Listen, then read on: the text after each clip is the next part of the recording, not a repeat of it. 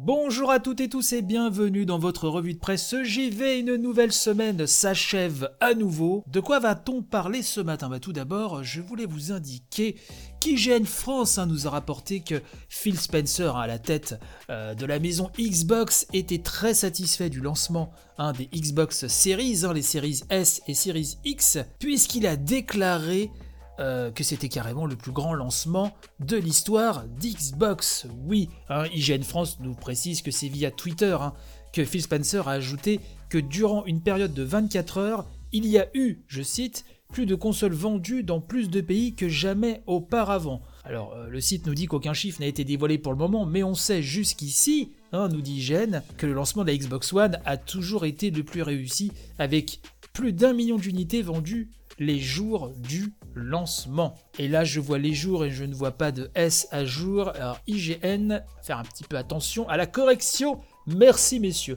Euh, en tout cas, on semble très satisfait du côté de chez Xbox. Là, au moment où je vous parle, nous avons la PlayStation 5 qui se lance en Australie, en Nouvelle-Zélande, au Japon, en Corée du Sud, aux États-Unis, au Canada et au Mexique.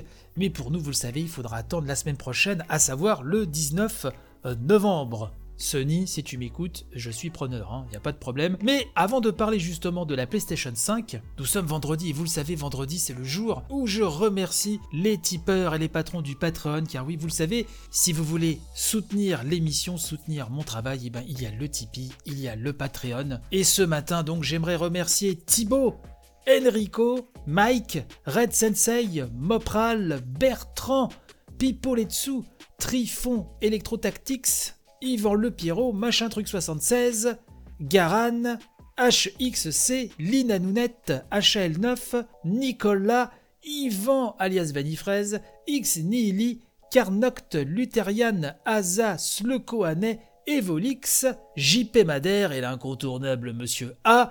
Et du côté du Patreon, j'aimerais remercier Martin qui nous écoute de Tokyo, Tonton Bernard et Gontran. Merci à toutes et tous pour votre aide si précieuse. Donc on va retourner euh, du côté de la PlayStation 5 hein, euh, via un papier hein, de Mathias Senna de l'AFP euh, qui nous dit que la bataille entre Sony et Microsoft est entrée dans sa phase décisive hein, donc ce jeudi. Donc là je vous parle en direct différé d'hier, n'est-ce pas Donc avec le lancement de la nouvelle console PlayStation 5 deux jours après donc après la sortie des Xbox Series. Contrairement à Microsoft, euh, nous dit le journaliste qui avait misé sur un lancement mondial, donc vous savez, Sony met à disposition sa PlayStation 5 un peu partout, sauf en Europe, hein, et il faudra attendre le 19. Euh, pandémie oblige, nous dit-on, les achats se faisaient obligatoirement en ligne, Sony ayant prévenu qu'aucune console ne serait vendue en magasin les jours de lancement. Alors un peu plus loin, je vous mettrai le lien, hein, comme toujours, hein, dans la description de l'émission. Mais un peu plus loin dans ce papier, euh, le journaliste nous dit que la demande hein, dopée par les modes de vie plus casaniers avec la crise sanitaire s'annonce forte.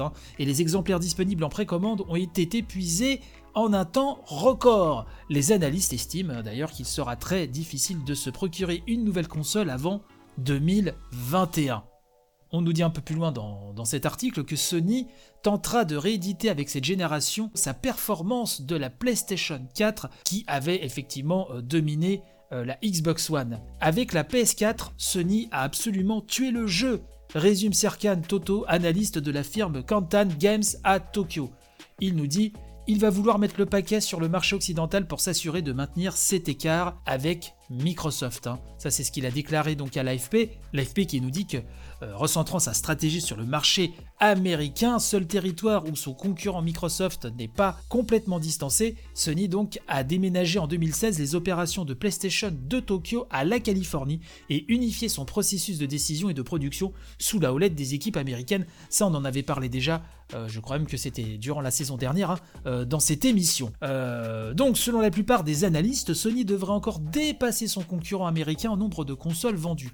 Cependant, à long terme, Microsoft pourrait, hein, toujours ces mêmes analystes, rattraper son retard sur son grand rival grâce à sa stratégie plus axée vers le jeu par abonnement et en streaming. Donc là, effectivement, on parle du Game Pass, notamment. Voilà un petit peu ce que je voulais vous dire ce matin. Euh, je vous remercie à nouveau de m'avoir suivi cette semaine. N'hésitez pas à partager cette émission un maximum.